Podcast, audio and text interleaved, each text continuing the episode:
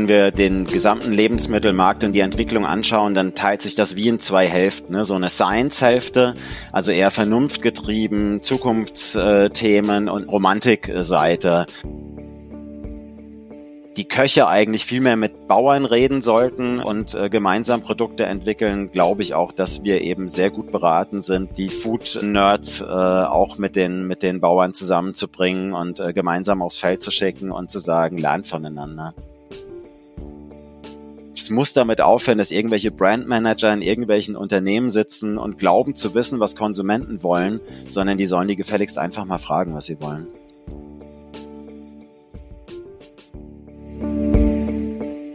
Herzlich willkommen bei Future.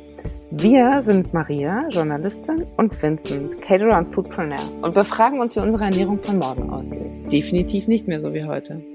Deshalb treffen wir für Future Menschen aus verschiedenen Branchen wie der Gastronomie, Landwirtschaft oder der Startup-Szene, um mit ihnen über aktuelle Trends, Projekte und die Zukunft unseres Essens zu sprechen. Hallo und willkommen zu einer neuen Folge Future. Heute haben wir den Jörg Reuter zu Gast, auch aus Berlin. Hallo, schön, dass du da bist. Morgen. Servus auch von mir. Grüß dich.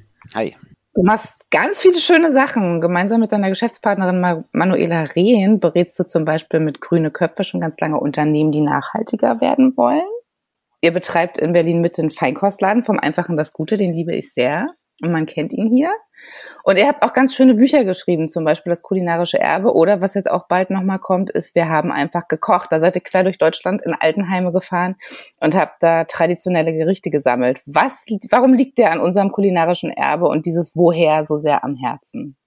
Oh, ähm, ich finde es spannend. Essen ist ja immer irgendwie kulturelle Identität und äh, mit dem kulinarischen Erbe oder dem, dem, dem Vorläuferbuch war das so, dass wir äh, versucht hatten, zwei Dinge zusammenzubringen. Äh, zum einen äh, tatsächlich ein politisches Motiv, dass wir gesagt haben, äh, so wie Essen heute in, in Seniorenheim stattfindet, das ist irgendwie Mist, ne? Das hat äh, wenig mit Kulinarik zu tun. Und auf der anderen Seite äh, zu sagen, da sitzt doch eigentlich die Generation, die die Heimatküche erfunden hat, die heute wieder eine große Renaissance feiert. Und äh, wir fanden das spannend, diese Stränge zusammenzubringen und zu sagen, Lass uns einfach mal mit den Leuten über Rezepte von früher sprechen. Also einmal wirklich dieses äh, kulinarische Erbe, äh, was auch, glaube ich, ausstirbt. Also da sitzt ja eine Generation, 80 Jahre plus drin, ähm, die ähm, nicht in jedem Fall ihr Wissen weitergegeben haben, weil danach kam so ein bisschen die, die Generation ähm, schnelle Küche, also das auch, also Dr. Oetker Maggi und so, das hatte tatsächlich auch eine Berechtigung, das war ein bisschen Befreiung der Frau auch aus der Küche. Auf so einer Metaebene war das vernünftig äh, als als Zwischenschritt, aber da ist eben auch ganz ganz viel verloren gegangen und äh, wir fanden das spannend, äh, einfach dieses Wissen der Generation noch einzufangen und in einem wunderschön bebilderten äh, Kochbuch äh, nach draußen zu bringen und zu sagen, ne, schaut euch das Erbe an, aber denkt doch mal nebenbei auch darüber nach, was eigentlich in Seniorenheim als Realität stattfindet. Jetzt äh, gerade zum Thema kulinarisches Erbe, also es mir scheint es gerade so, als würde sich so eine krasse Schere auftun. Es gibt einmal so, dass die Leute, die so an diesem Erbe hängen und es noch mehr, also wieder eine Renaissance, wie du schon gesagt hast, feiern zu lassen. Und es gibt die andere Seite, die krass Richtung äh, Digitalisierung, Richtung Tech geht und äh, aber auch eine, eine gute Mitte. Warum glaubst du, dass das gerade jetzt aktuell so eine wichtige Sache ist, dass einfach diese Sachen zusammenzubringen wieder mehr? Mhm. Also zum einen ist es tatsächlich so, dass wenn wir den gesamten Lebensmittelmarkt und die Entwicklung anschauen, dann teilt sich das wie in zwei Hälften. Ne? So eine Science-Hälfte, also eher vernunftgetrieben, Zukunftsthemen und Romantikseite mit äh, Regionalität, äh, Heimatküche und so weiter, Nose to Tail, alles was da zusammengehört. Und äh, auf den ersten Blick sieht das aus wie zwei Welten, aber ich glaube, dass das ganz oft zusammenkommt. Also dass ganz viele Konsumenten oszillieren zwischen diesen beiden äh, Dingen hin und her. Also bei mir ist das zum Beispiel so, äh, wenn ich irgendwie noch äh, vielleicht vor Corona mehr gereist bin und tagsüber unterwegs war, war meine Lust total groß, mich irgendwie tagsüber irgendwo schnell gesund ne, zu ernähren und auch was gerne was Veganes zu essen. Und äh, abends hatte ich aber total Lust, irgendwie eine schöne Brotzeit äh, mit einem geilen Schinken und so zu machen. Ne? Und, und das beides in einer Person und das haben, glaube ich, durchaus viele. Und ähm, ich finde äh, alle Zukunftsthemen erstmal interessant, wobei für mich äh, Digitalisierung das alles eher Mittel zum Zweck ist, äh, um Themen. Für mich geht's auf der Food-Ebene wirklich um so Planetenthemen, ne, zu sagen, ne, wenn wir den, also Essen ist einfach für viel CO2 äh, Fußabdruck äh, zuständig, nämlich ein Drittel. Und, ähm, und für andere Probleme, Biodiversitätsverluste, äh, Überdüngung der Böden, äh, Grundwasser, Nitrat, also äh, schlechte Tierhaltung. Also gibt es ohne Ende Themen, die wir angehen müssen. Und das können wir einmal, glaube ich, ganz gut mit so Future-Themen machen. Und am Ende entscheidet aber ja beim Essen nie nur die Vernunft, ne? sondern ich sage immer, die Veränderung muss ja auf dem Teller stattfinden. Und wir müssen die Menschen einfach mitnehmen. Und wenn wir die mitnehmen wollen, dann müssen wir ganz stark an deren Esshistorie auch andocken und da auch Sehnsuchtsräume abholen und mit dem Guten auffüllen. Und wie lange habt ihr diese Beratung schon und was habt ihr da so für Unternehmen unter eure Fittiche genommen? Also grüne Köpfe mit äh, Vorläuferunternehmen, aber im Grunde haben wir das gemacht äh, seit 2000, also 18 Jahre lang. Hm. Ähm, also kommen äh, wirklich auch so, als Bio noch in die totale Nische war. Also ich, ich selbst wollte äh, eigentlich Biobauer werden und habe auch auf verschiedenen Biobetrieben gearbeitet und habe mich aber sehr, sehr früh schon mit irgendwie ähm, Anfang 20 immer stärker mit dem Vermarktungsthema beschäftigt und äh, da gab es ein lustiges Erlebnis äh, auf meinem ersten Biohof, auf dem ich gearbeitet habe. Und ähm, genau, und dann haben wir das Thema Vermarktung aufgenommen, immer mit dem Schwerpunkt Wertschätzung für gute Lebensmittel. Also immer mit der Idee, wenn man gute Landwirtschaft machen möchte, muss man die Konsumenten dazu haben, die den Preis dafür zahlen. Also das hat sich eigentlich immer durchgezogen.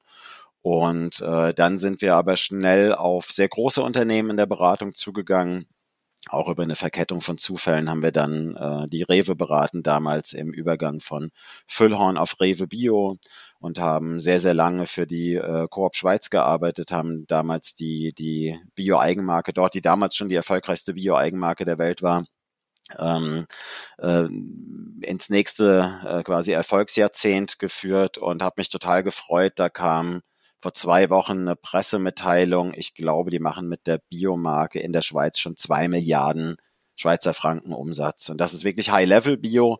Äh, das ist 100% äh, Verbandsstandard Bio-Knospe, also eine extreme Erfolgsgeschichte. Und jetzt bündelst du das alles und gehst in die Zukunft. Das Ganze nennt sich Food Campus und ist aktuell in Anführungszeichen für uns sichtbar erstmal ein Konzept mit einem schönen Exposé und einem Bauantrag. Das haben wir da dem der Unterlage entnommen. Erzähl mal, was ist da geplant? Ja. Was kommt? Gen ja, was kommt? Ja, genau. Es ist ein mega spannendes Projekt und ich äh, freue mich so, dass ähm, das Projekt mich gefunden hat. Also ich sage immer, sowas kann man sich eigentlich, sowas kannst du nicht aktiv suchen, sondern das ist auch wie ganz viel irgendwie bei mir immer gewesen, eine Verkettung von Zufällen. Und es wird der Food Campus Berlin kommen und das ist wirklich ein großartiges Projekt. Äh, wir werden am Tempelhofer Ufer ähm, ein äh, großes äh, Gebäude bauen mit 40.000 Quadratmeter Geschossfläche. Und dort wird Produktion stattfinden, aber auch Institute werden sich dort ansiedeln und Unternehmen können in den Austausch zur Zukunft von Lebensmitteln gehen. Bis zu 1000 Menschen sollen dann da forschen, produzieren, arbeiten. Was ich total spannend fand, auch die gläserne Produktion oder auch die Rooftop Farm. Erzähl bitte zu der irgendwie noch ein bisschen mehr. Mhm, genau. Vielleicht erst zur gläsernen Produktion. Ähm, das äh, finde ich, also ist für mich eins der Herzstücke einfach äh, dass ähm, ich finde, Lebensmittel ist immer was zum, zum Anschauen und zum Anfassen. Ne? Das, das ist ja das Tolle daran, dass wir im Gegensatz zu, wenn Energie irgendwo produziert wird, ne, das ist ja nicht so anfassbar, das ist ja was, was nahezu Unsichtbares. Also da kann man dann sicher auch äh, Sachen visualisieren, aber ähm, jeder, auch Endkonsument, ist ja irgendwie auch Lebensmittelexperte. Ne? Jeder hat seine eigenen Vorlieben, Interessen und ich finde das total spannend, die Möglichkeit zu schaffen, wirklich äh, mitten in Berlin äh, zu produzieren. Auf, also ungefähr soll die, die Hälfte dieses Campus soll Produktionsfläche sein und ähm, es soll eben gläsern oder Teilgläsern sein, um zu zeigen, äh, auch diese neuen Konzepte, ob das jetzt äh, plant-based Produktion ist oder wir sind eben auch im Gespräch mit äh, den ganzen Pionieren von der äh, äh zellbasierten äh, Fleischproduktion, die natürlich auch ein großes Interesse dran haben, diesen Schritt raus aus dem Labor zu machen und zu sagen, jetzt haben wir uns zehn Jahre ne, irgendwie im Labor beschäftigt und alle haben das Bild, äh, dass wir irgendwie Nerds mit weißen Kitteln und Petrischalen sind, die da irgendein Fleisch zusammenrühren und äh, wir machen viel mehr. Ne? Wir müssen jetzt, wir wollen ins Gespräch gehen, in den Austausch mit den ganzen Küchenchefs, äh, aber auch mit den Konsumenten. Und äh, das, das ist für mich die, die Vision dieses Ortes, der wir eben eben nicht nur eine Vision, sondern wir sind dem eben schon sehr, sehr nah und in der Umsetzung.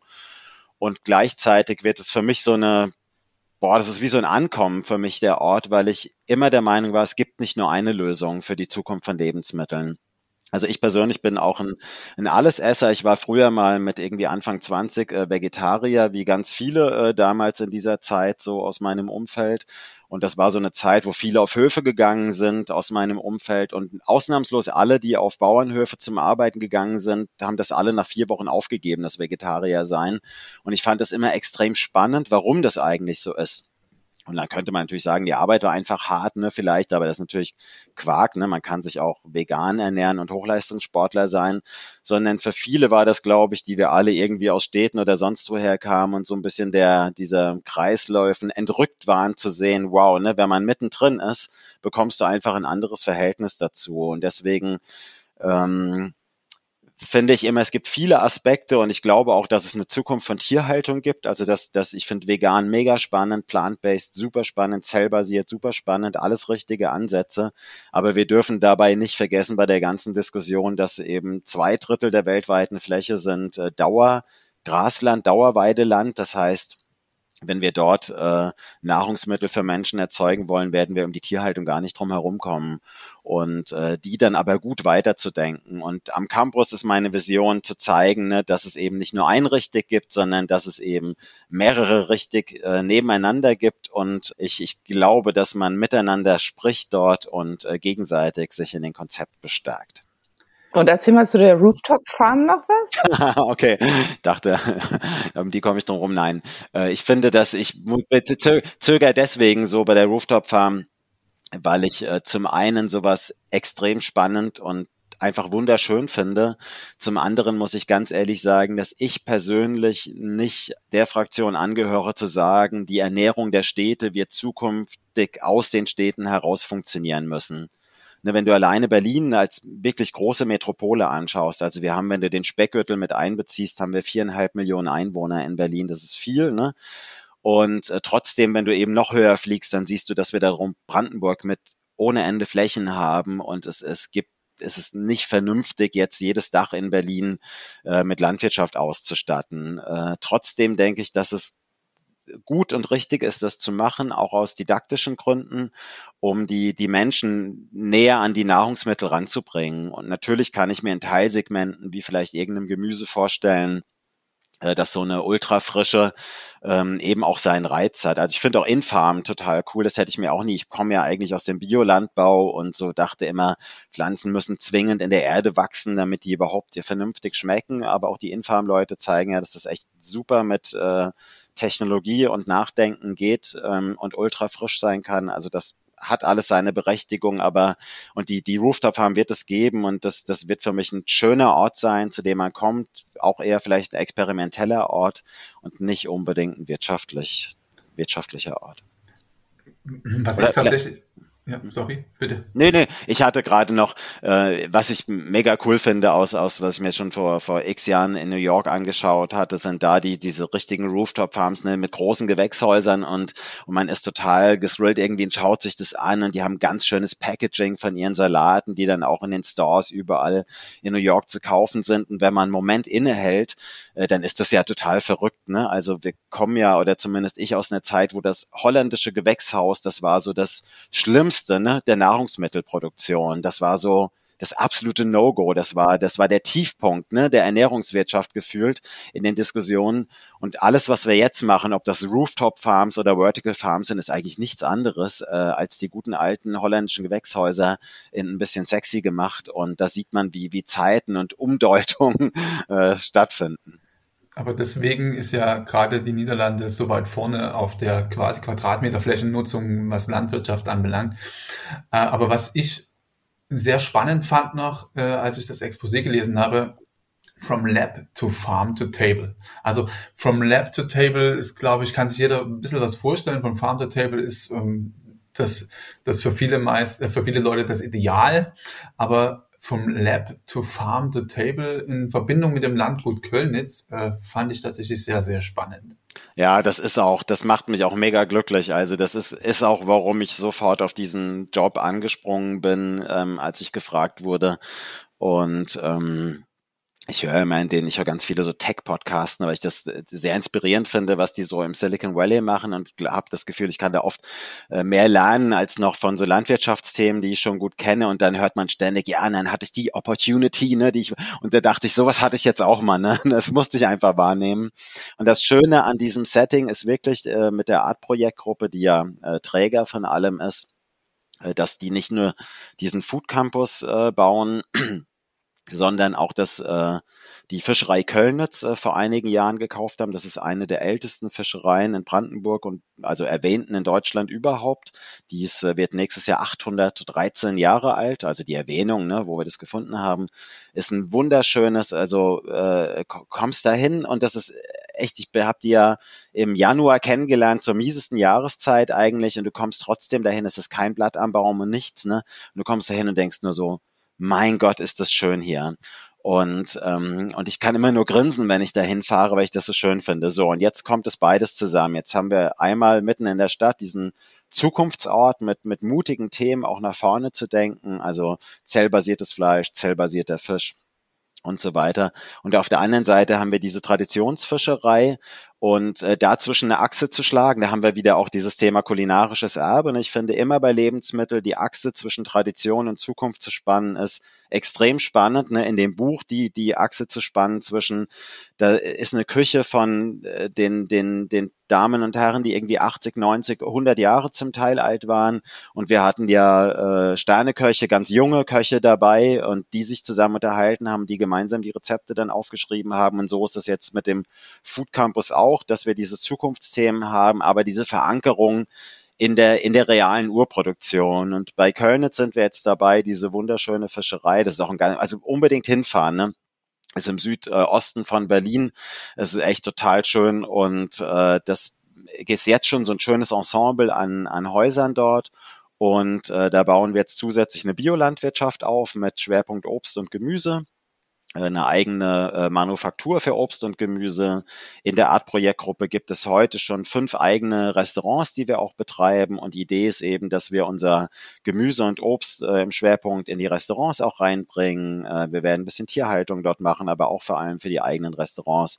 Und äh, was den Food Campus angeht, schaffen wir eben trotzdem eine Achse. Also das heißt, wenn jemand was forschen oder entwickeln will zum Thema Fisch, hatte da die direkte Anknüpfung. Und wir werden an diesem Traditionsort äh, auch eine moderne äh, Aquakulturanlage hinbauen und die aber auch versuchen, super nachhaltig zu betreiben. Und äh, da sind wir in ganz vielen Gesprächen. Ähm, ich bin genau also das wird jetzt vielleicht zu sehr ins Detail gehen, aber wie werden die eigentlich gefüttert, diese Fische und so. Ich glaube, man kann so viele Prozesse heute noch verbessern und das mit dem Food Campus zu nutzen, finde ich total spannend. Und wir streben auch an, nach Möglichkeit eben noch einen größeren Landwirtschaftsbetrieb in der Region äh, zu erwerben, um wirklich auch äh, landwirtschaftliche Versuchsflächen für den Campus zur Verfügung zu stellen und zu sagen, das eine ist irgendwie plant-based Produkte zu entwickeln oder zu produzieren. Und das Bessere wäre noch, sie aus regionalen Rohstoffen zu machen und das Perfekte, sie aus regionalen Biorohstoffen zu machen. Und äh, das ist, glaube ich, äh, mega, wenn wir das Hand in Hand schaffen. Und so wie ich das auch sehe, dass die Köche eigentlich viel mehr mit Bauern reden sollten und äh, gemeinsam Produkte entwickeln, glaube ich auch, dass wir eben sehr gut beraten sind, die Food-Nerds äh, auch mit den, mit den Bauern zusammenzubringen und äh, gemeinsam aufs Feld zu schicken und zu sagen, lernt voneinander. Unbedingt, ja. Und vor allen Dingen ganz wichtig, ich glaube, also für mich zumindest, ist da die Gesprächsinhalte auch relativ früh schon in die Massen zu treiben. Also einfach den Konsumenten relativ früh schon mitnehmen ähm, ja. damit der auch in der Entwicklung zumindest, zumindest ab und zu schon weiß, okay, wo ist der Stand der Dinge, dass man nicht ähm, nach 20 Jahren dann sagt, okay, das wäre dann euer neues Essen. Absolut. Und das, also das, da sprichst du ein ganz wichtiges Thema an, das Thema Partizipation auch von den Konsumenten. Und ich, ich weiß nicht, ob euch schon die Marke untergegangen ist. Wäre übrig, vielleicht hattet ihr, nee, hattet ihr noch nicht da den Nicolas Barthelme von Du bist hier der Chef. Sagt euch das was, die Marke? Ah, sagt mir, sagt mir was, aber äh, mega. Also ich bin verliebt, ne, in diese Marke, weil ich habe die schon beobachtet, die ist vor drei Jahren ungefähr in Frankreich entstanden mit der Idee, eigentlich damals eine, eine Milch zu machen, ähm, wo man gesagt hat, die Bauern brauchen irgendwie ein paar Cent mehr, ne, damit die überleben können, die Milchbauern. Das kann doch gar nicht so schwer sein. Und äh, dann gab es ja schon in, in Europa und in Deutschland war ja der, die Upländer Bauernmolkerei auch Vorreiter mit so einem Aufschlag von fünf Cent für die Landwirte. Äh, das ist aber, wenn man das mal so genau betrachtet, ist das ja sehr abstrakt für den Konsumenten. Ne? Du stehst von der Milch und denkst so, Klar, ist jetzt kein Problem, die fünf Cent mehr zu bezahlen, aber so richtig verstehe ich das nicht, ne, warum das jetzt gerade den Bauern rettet. Und in Frankreich wurde dann die Marke äh, C'est patron, also äh, wer ist hier der Chef äh, übersetzt, ähm, gegründet und man hat gesagt, das ist die Marke der Konsumenten und ihr könnt jetzt selbst entscheiden, wie viel die Milch kosten soll. Und dann wurde so eine super rudimentäre, die ist bis heute noch echt grottenhässlich, die Webseite, ähm, gemacht, wo du abstimmen konntest. Und da konntest du eben anklicken als Konsument, ich will, dass die äh, Bauern irgendwie so viel Geld bekommen, dass sie nicht jedes Mal draufzahlen, wenn sie in den Stall gehen dann musst du eben vier Cent mehr bezahlen. Ich will, dass die halbwegs angemessen mit anderen Branchen bezahlt werden, dann musst du sieben Cent mehr zahlen. Und wenn du willst, dass der Bauer auch mal Urlaub machen kann, dann musst du neun Cent mehr zahlen. Nächste Frage. Wenn du willst, dass die Kühe im Stall stehen, musst du in diesem Aspekt nicht mehr zahlen. Wenn du willst, dass die 60 Tage rauskommen, kostet dich das 3 Cent mehr. Wenn du willst, dass die 120 Tage rauskommen, 6 Cent mehr. Und so runter. Und das fand ich total genial, weil du ja was Didaktisches dort schaffst. Also du nimmst den Konsumenten mit rein und sagst, schau mal, ne? Du hast hier die Schrauben, an denen du drehen kannst. Und damit haben sich bei der ersten Umfrage 7000 Franzosen haben da mitgemacht, was gigantisch ist. Ne? Wenn wir wissen, repräsentativ, repräsentative Umfrage brauchen wir 1000 äh, Leute ungefähr. Und äh, Kritiker werden jetzt sofort bei der äh, sagen, ja, ja, das ist doch wie mit Umfragen. Ne? Die Leute sagen, was sie wollen und nachher kaufen sie es dann doch nicht. Und bei der Marke war das aber komplett anders. Das ist äh, beim letzten Jahr die am stärksten wachsende Lebensmittelmarke in Frankreich äh, ist mittlerweile die am meist verkaufte Milch außerhalb der Eigenmarken des Handels, also geht echt durch die Decke, haben mittlerweile x Produkte bis zur Pizza und unter diesem Prinzip gemacht. Und seit letztem Jahr gibt es das eben auch in Deutschland und du bist hier der Chef. Und da haben bei der ersten Umfrage auch 10.000 mitgemacht. Und jetzt haben sie gerade die Umfrage für Eier abgeschlossen und es sind, haben da 11.000 mitgemacht. Und das ist total Partizipation. Und da werden jetzt Eier kommen wo immer alle sagen, ne, das geht so nicht. Ne? Die, die Verbraucher haben nämlich gesagt, wir wollen nicht nur Bio haben, sondern wir wollen auch regionales Futter haben. Wir wollen auch, dass das eine Zwei-Nutzungsrasse ist, dass es kein Kükentöten gibt. Und die werden dann echt teuer, die Eier. Und ich glaube aber trotzdem dran, dass das funktionieren wird. Und, äh, und deswegen bin ich total dabei zu sagen, Partizipation ist das mega Ding, weil äh, das, das muss damit aufhören, dass irgendwelche Brandmanager in irgendwelchen Unternehmen sitzen und glauben zu wissen, was Konsumenten wollen, sondern die sollen die gefälligst einfach mal fragen, was sie wollen. Pause. Schock. Oh Gott, wie fangen wir den Reuter wieder ein? Finde ich ein ganz wichtiges Thema. Äh, also ich unterschreibe das auch sofort, was du gerade gesagt hast. Und äh, du bist hier der Chef, der die kriegen auch gerade den einen oder anderen Gründerpreis, glaube ich, wenn ich das nur nebenher mitbekommen habe. Also das ist etwas, was, glaube ich, der Konsument auch so ein bisschen gesucht hat. Also zumindest noch aktuell noch im kleinen Kreis. Ja. Aber wir könnt, also genau, aber eine kurze, einen kurzen Out, Ausritt dahin. Ähm, aber vielleicht nochmal zurück zu deinem eigentlichen Thema, äh, beziehungsweise gerade so was ähm, den Campus anbelangt, also da passiert ja auch gerade relativ viel auf der Ebene. Ne? Food Lab in Hamburg hatten wir auch schon nie zu Gast, Kitchen Town in Berlin auch, ähm, den Food Tech Campus von Edeka. Äh, warum ist es denn aktuell so die unbedingte Zeit dafür? Ja, Lebensmittel ist einfach das Thema. Ne? Das, das sehen wir ja schon. Also das ähm, ich arbeite ja in dem Bereich schon 20 Jahre, da muss man immer ein bisschen aufpassen, ne, ob man da nicht in seiner eigenen Blase natürlich ist und das nicht schon immer als Megathema gesehen hat. Äh, aber es ist ja, ist ja de facto so, ne, dass die Bedeutung von Lebensmitteln sich ähm, enorm entwickelt hat und wir haben das gesehen in unserem eigenen Laden vom Einfachen das Gute. Ähm, äh, wir haben das gesehen an den an den Büchern, die wir gemacht haben, dass äh, äh so Gesprächsthema Nummer eins ist einfach Lebensmittel. Und das ist eigentlich, für uns war das immer wunderschön, ne, dass, dass über sowas Elementares geredet wird. Und äh, lustigerweise haben wir, hatten mal eine Idee für eine Foodmarke 2000, keine Ahnung, wann war das, sieben, acht oder so und haben damals Investoren dafür gesucht. Und dann haben alle Investoren, ne, die Klassen, klassischen äh, Venture-Kapital-Investoren, die haben alle nur gelacht und abgewunken und haben gesagt, Lebensmittel, ne, geht gar nicht, ne, das widerspricht jeglicher äh, Risikokapital-Logik, äh, das, das könnt ihr vergessen, ne, finden wir eure Idee super, ne, äh, aber kriegt ja, da kriegt er überhaupt kein Geld für. Und das hat sich ja total rumgedreht. Ne? Man hat ja das Gefühl, in einem irrsinnigen Tempo und in, in, in schwindelerregenden äh, Summen äh, wird Geld in den äh, Foodmarkt reingepumpt, äh, zum Teil echt, äh, finde ich, nicht nur immer mit Sinn und Verstand, äh, aber es ist toll, dass so viel Geld da ist und das auf allen Ebenen. Ne? Wir haben jetzt Lebensmittel nicht nur auf Konsumentenebene als super wichtiges Thema, äh, sondern auch auf Investorenebene.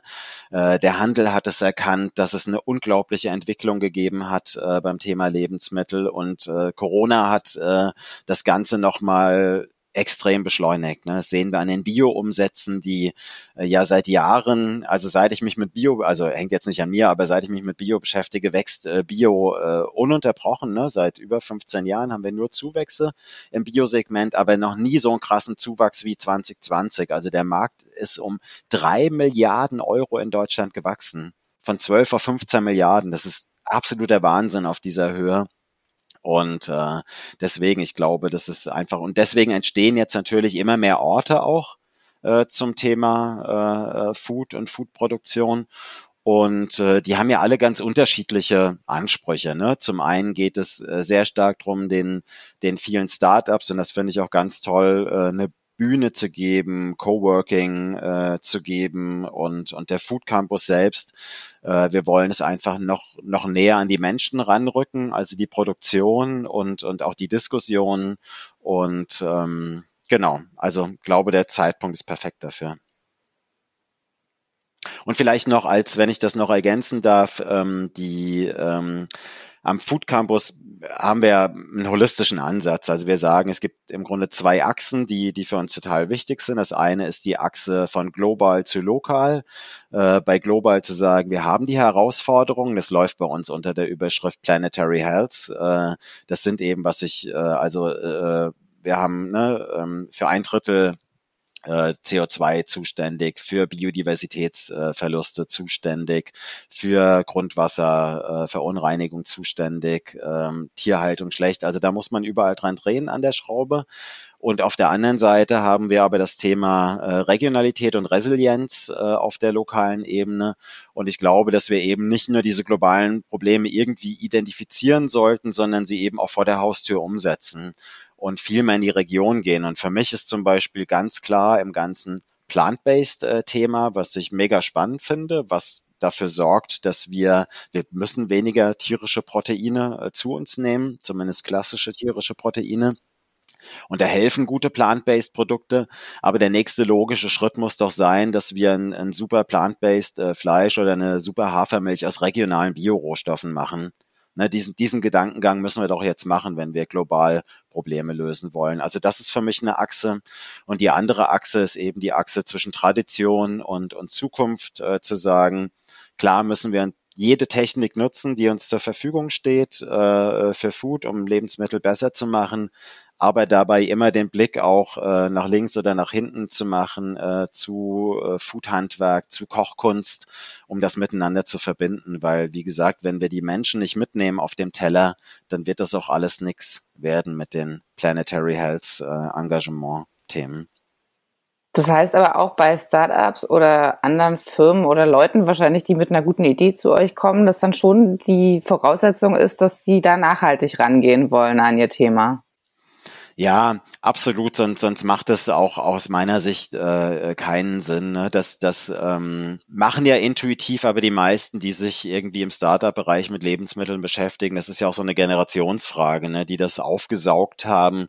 Und ich, ich höre das mit Genugtuung in, in äh, Tech-Podcasts und Investoren-Podcasts, dass das auch da immer selbstverständlicher wird, dass auch da Investoren ganz klar drauf schauen, dass da nachhaltige Aspekte mit drin sind. Ne? Die sind vielleicht noch von dem entfernt, was ich so unter Nachhaltigkeit verstehe, aber die Richtung ist für mich absolut eindeutig und, und trotzdem glaube ich, müssen wir da auch zu einer offenen Diskussion kommen. Ne? Also, äh, weil jeder, der sich lange damit beschäftigt, wird sehen, dass wir nicht alle Aspekte der Nachhaltigkeit in jedem Produkt gleichermaßen optimieren können.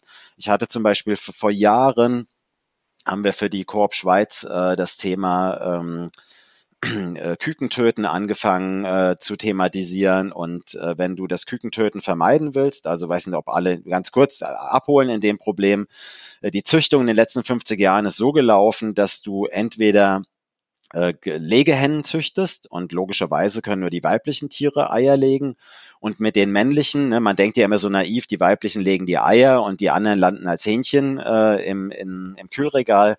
Aber das ist nicht so, weil du kannst entweder auf Eier züchten, auf hohe Legeleistung oder auf Fleischleistung. Das heißt, die männlichen Tiere der Legerassen wurden nicht gebraucht. Äh, rein statistisch und genetisch bedingt ist aber, dass du immer bei der Hälfte der Eier, also wenn du 100 Eier hast, schlüpfen aus 50 weibliche Tiere und aus 50, 50 männliche Tiere, wie bei allen, allen Tieren auch.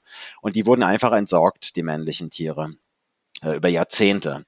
Und ähm, das ist ein Problem, was man gar nicht so leicht abstellen kann. Da hängen eben viele Faktoren dran, Wirtschaftlichkeit. So, und dann haben wir das angefangen bei Korb und haben gesagt, wir brauchen das Zwei-Nutzungshuhn, wo wir eben auch die männlichen Tiere aufziehen können.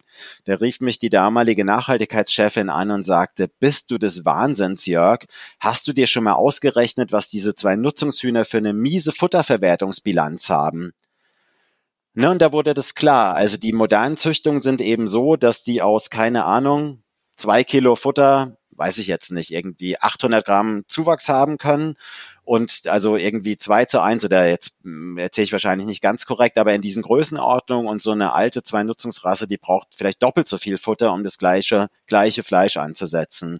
Das heißt, wenn du nur das in Bilanzen betrachtest, kommst du auf einmal auf eine ganz miese CO2-Bilanz hast aber diese ethische Komponente gelöst.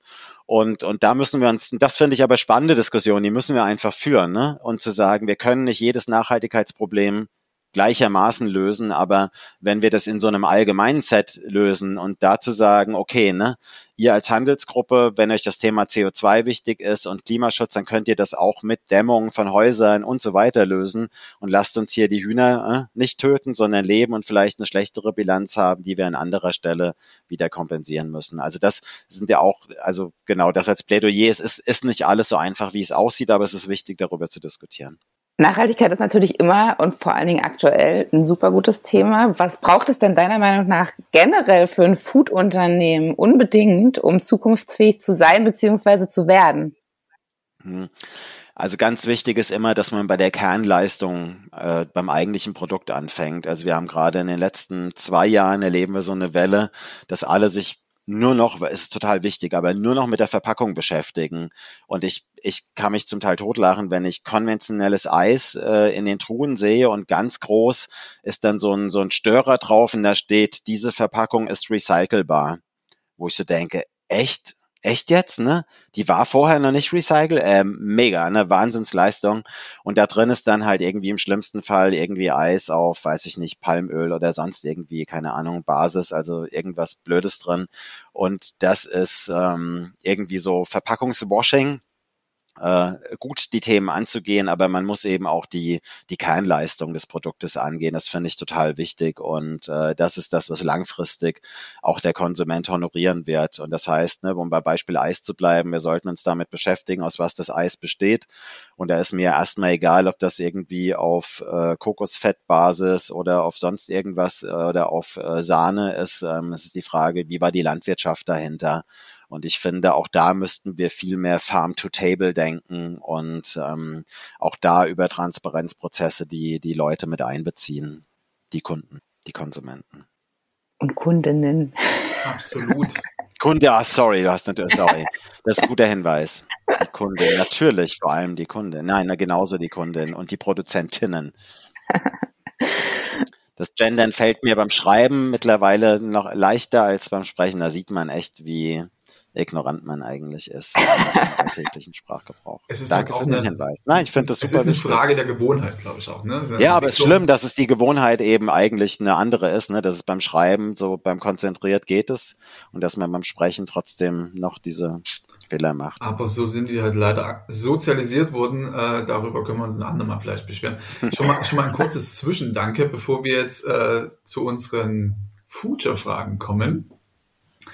Und zwar wären die, was hast du als letztes gegessen? Das war mein Frühstück heute Morgen und da habe ich äh, Vollkornbrot mit frisch gemahlenem Mandelmus. Das liebe ich aus unserem Laden. Wir haben so eine Mandelmühle äh, von Heynat. Das ist einfach großartig. Mit frischem Mandelmus und selbstgemachter Birnenmarmelade gegessen. Und dazu, ähm, das mache ich seit Januar, einen frisch gepressten Gemüsesaft getrunken. Was war denn da für Wow. Gemüse drin gerade? Ja, das ist, das ist echt, das hätte ich mir nie vorstellen können. Ähm, da war Sellerie drin, rote Beete, Möhre und Ingwer. Und ähm, ich fand das früher, ich fand Gemüsesäfte aus der Packung zum Weglaufen ganz, ganz, ganz schrecklich. Und äh, wir haben seit ein paar Jahren äh, schon über so einen, einen Orangenbaum adoptiert äh, in Spanien und kriegen immer 80 Kilo Orangen äh, im so Anfang Januar. Und deswegen gibt's bei uns eigentlich immer sowieso frisch gepressten O-Saft morgens. Und äh, dieses Jahr haben wir mit so einem Slow Juicer angefangen, da einfach noch Gemüse zuzumischen. Also nach dem Motto, tagsüber irgendwie hat man oft nicht die Zeit für Gemüse und ist das nicht eine Möglichkeit. Und das fand ich mit dem Orangensaft und Ingwer, also ist wie so ne, eine Basis, die dazwischen ist da. Und, und rote Beete liebe ich eigentlich eh noch. Sellerie hätte ich mir jetzt nicht vorstellen können, geht aber auch. Und jetzt ist die Orangenzeit ist so gut wie vorbei. Und jetzt äh, habe ich festgestellt, es geht auch, wenn genug Ingwer dabei ist, geht es auch ohne Orangensaft. Aber, falls du mal keine Zeit hast zum Pressen, ich glaube von Völkel gibt's so ein milchsauer fermentierte Gemüsesaft-Sache. Ja, ja. Unfassbar lecker. Ähm, Völkel, äh, eh, eh großartig, für die haben wir schon ganz viele Projekte gemacht. Ich, ich liebe dieses Unternehmen. Dann nenne ein Lebensmittel für die Zukunft. Naja, heimischer Fisch.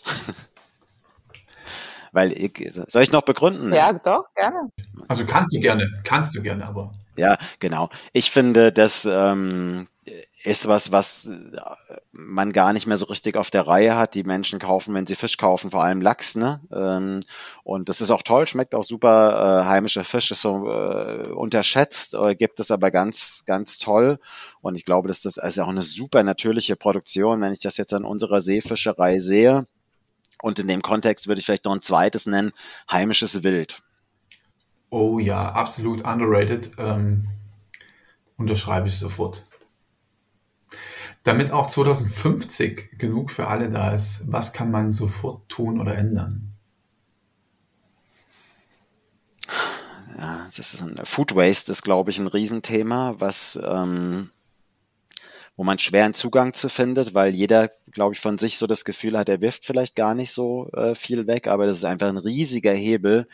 Ähm, und äh, ich bin mega glücklich. Ich habe schon, würde sagen, schon immer Hühner. Das stimmt aber nicht, aber ich habe seit hatte früher Anfang 20 schon mal Hühner und jetzt seit zehn Jahren auch wieder. Und bei uns gibt es deswegen kaum Food Waste. Also wer Kinder hat, weiß, wie heikel das ist, äh, Kinder äh, Essen aufzutischen und es bleibt immer was übrig, ne? Also weil du gar nicht so schnell mitkommst, wie da irgendwelche Präferenzen geändert werden oder viel Hunger, kein Hunger. Und äh, Hühner sind wunderbare äh, Food Waste Verwerter, die freuen sich wie Bolle, die essen alles, ne? Also Hühner sind Allesesser. Und äh, deswegen versuchen wir persönlich unser Food Waste äh, über die Veredelung über Hühner loszuwerden. Aber das ist, glaube ich, ein Riesenthema insgesamt. Hast du noch einen medialen Tipp zum Thema Zukunft und Ernährung, Buch oder Ja, was auch immer? genau. Ich, ich bin ja auch fleißiger Hörer eures Podcasts und ähm, genau, das ist ja echt schon viel gesagt worden. Für mich äh, sind äh, zwei spannende Sachen, die ich weiß gar nicht, ob es die das eine noch zu kaufen gibt, aber das äh, ist das äh, Buch äh, Selbstversorgung in der Stadt. Äh, da steht vorne drin äh, Jörg no 1990, äh, hab mir das gekauft bei Karstadt am Hermannplatz auf dem, da wart ihr noch gar nicht geboren wahrscheinlich Doch. ähm, auf dem auf dem Gra auf dem Krabbeltisch, das hat wie alle meine Bücher von damals unten so einen schwarzen Strich. Also es hat nur eine Mark gekostet. Äh, ich hatte super wenig Geld damals und bin immer auf diesen Restetisch gegangen und habe da meine gesamte politische Bildung zusammengelesen mit einem Mark Bücher und eben auch dieses Buch. Und es hat mich so geflasht. Das sind so zwei amerikanische Hippie-Professoren, die darüber schreiben, wie man mitten in der Stadt, also eigentlich doch Urban Farming, ne, eigentlich komme ich genau daher, ähm, wie man in der Stadt anbauen kann, bis Kaninchen halten auf dem Balkon und wie man Kaninchen schlachtet und abzieht und Gemüse auf dem Dach zieht und so. Und ich dachte nur so, boah, das ist es. Also das hat mich total geprägt. Also fand ich, deswegen sei das hier erwähnt. Und äh, was zweites mega spannendes ist eine, eine österreichische äh, Fernsehserie, die total unterm Radar lief, äh, glaube ich auch von 2016, Ochs im Glas. Äh, kann man noch nachgoogeln. Gibt auch die Webseite zu Ochs im Glas und das sind so drei Typen, äh, die die äh, schießen zusammen einen Ochsen und äh, wecken denen tausend Einmachgläser ein, um das Ganze über den ganzen Winter sich äh, damit zu versorgen.